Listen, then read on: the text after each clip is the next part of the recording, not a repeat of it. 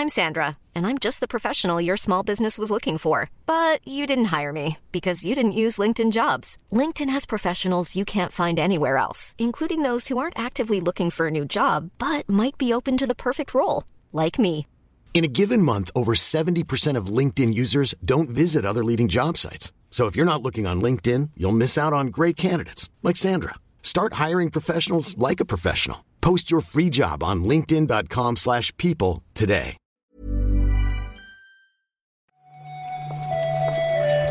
Buenos días, bienvenidas, bienvenidos a esta nueva recarga activa.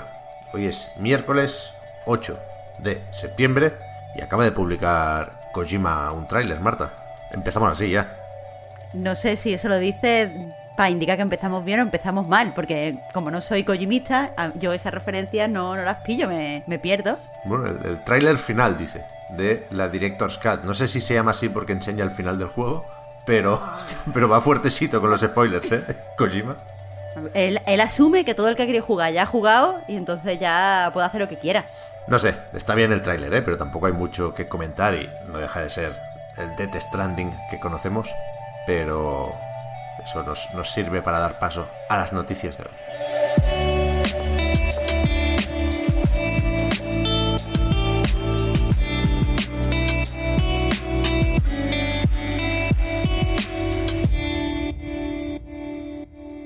Parece, Marta, si nos quitamos de encima para empezar lo de Alan Wake Remastered?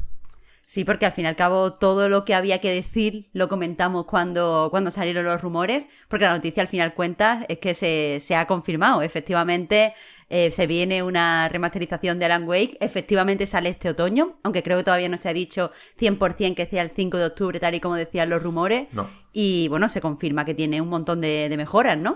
Sí, sí, todavía no las ha especificado el bueno de Sam Lake, que ha confirmado el lanzamiento mandando una carta a una página o una comunidad de fans del juego. Les va diciendo esto es para vosotros.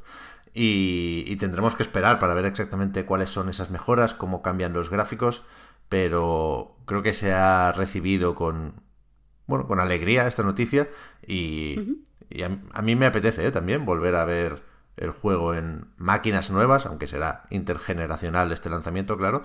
Y al principio decía lo de quitarnos de encima por eso, ¿eh? porque ya lo comentamos creo que ayer. Y, simplemente hoy confirmamos, pero me quedo de, de esta noticia con lo de que edita el juego Epic Games Publishing, que ya sabíamos que estaba trabajando con Remedy, ¿no? En un proyecto más grande y en otro no tan grande. Y, parece claro que el, que el más pequeño es esta remasterización, con lo cual yo me atrevería a suponer que el grande tiene que ver con Alan Wake o con Control o con este universo conectado de la desarrolladora finlandesa. Oye, pues ya que vamos a destacar cositas, eh, me gustaría también destacar a mí que el juego va a tener comentarios de, de Sun Lake, va a venir comentado, Es que eso siempre mola un montón. O sea, da oportunidades de aprender y de saber mucho más del juego. Es verdad. A ver qué tal. Tiene pinta de que sí será el 5 de octubre, ¿eh? si no pasa nada raro, pero no, no sé cuándo tendremos tráiler. El que sí vimos ayer, y lo vimos un buen rato, fue el multijugador de Call of Duty Vanguard, que ya se había podido probar en la alfa, creo que se llamaba, de, de PlayStation, que tenía solo una modalidad, y ahora hemos visto todo lo que ofrece el competitivo, que parece que apuesta un poco por la destructibilidad. No es Battlefield, no se caen edificios, pero sí hay varias paredes que se pueden romper.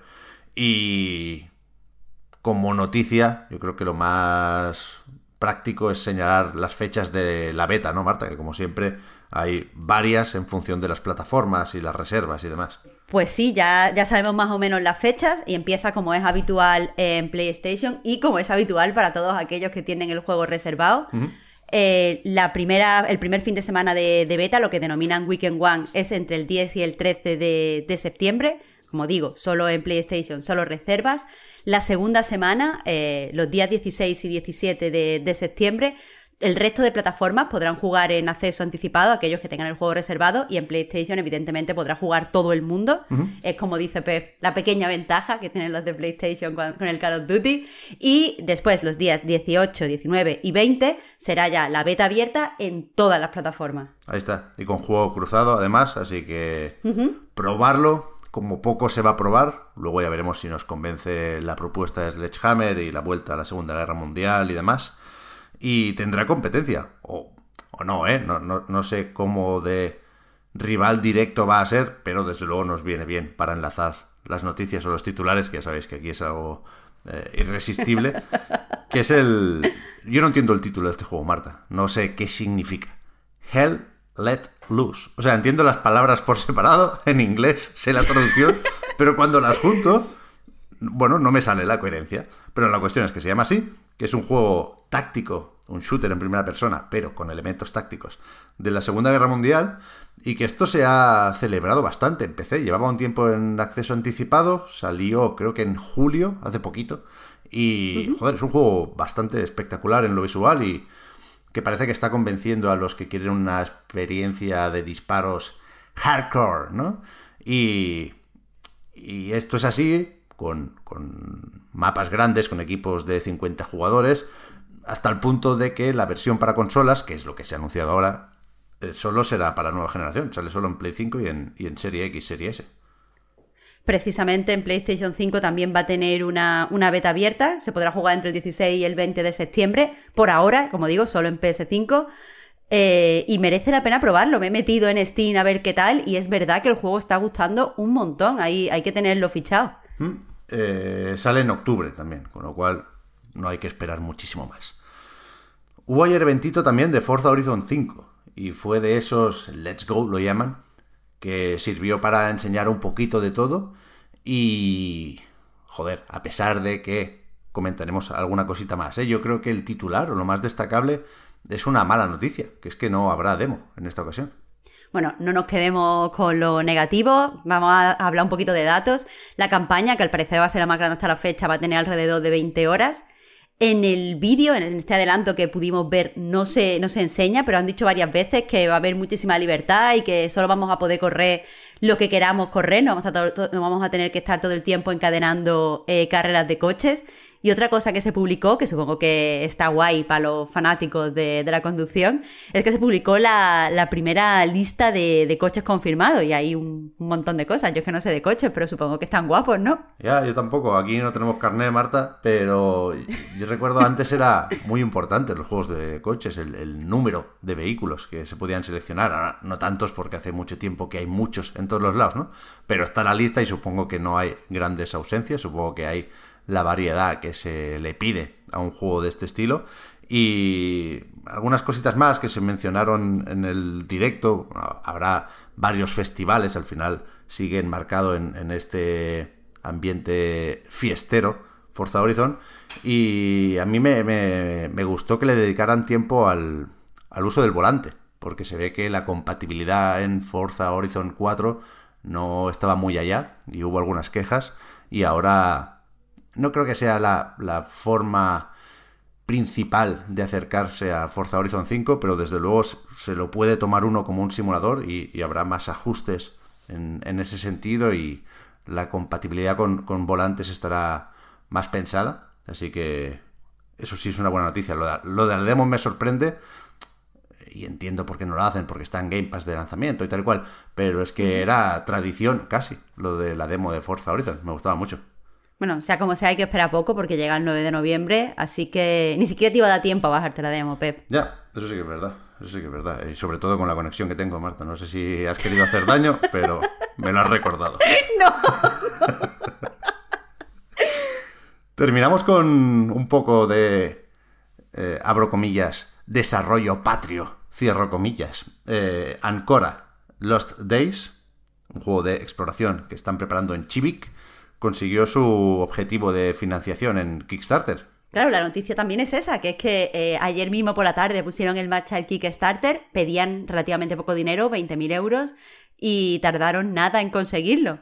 Eh, porque no sé cómo lo ves, Pep, pero Chivik se, se, define así como un estudio que hace el juego adorable, pero también hacen campañas de Kickstarter súper efectivas. No hay, no hay campaña que no, que no consigan. Así que, que nada, el juego va a estar todavía eh, otros 30 días eh, de campaña en Kickstarter. Quien quiera puede entrar, ver los beneficios que, que tiene. Está programado para el, el 2022 en PC y consolas. Y básicamente es un poco eh, como un juego de supervivencia, pero parece como muy, muy chill. Eh, va de una, una, cadete espacial que llega a un planeta con temperaturas extremas y tal, y tiene que pues aprender a sobrevivir y tal. Pero, pero ya te digo, parece relajado, eh, parece adorable, es muy, muy chivic, así que, que nada, ya, ya tienen tráiler y tal, está bastante bonito. Me gusta terminar, Marta, con los eventos digitales que nos esperan ese día, pero creo que hoy no, no hay nada, ¿no? ¿Tú tienes algo por ahí apuntado? Eh, pues no, creo que hoy no, no, nos queda ya nada, está todo dicho. Sí, ¿no? O sea, podemos recordar lo de mañana del PlayStation Showcase, pues que lo vamos a recordar mañana por la mañana también. Así que ya veremos qué titulares traemos antes, pero de momento estamos ganando al miércoles, con lo cual muchas gracias Marta por comentar la jugada y hablamos en un ratillo. Muchas gracias, Pep. Hasta mañana. Chao, chao.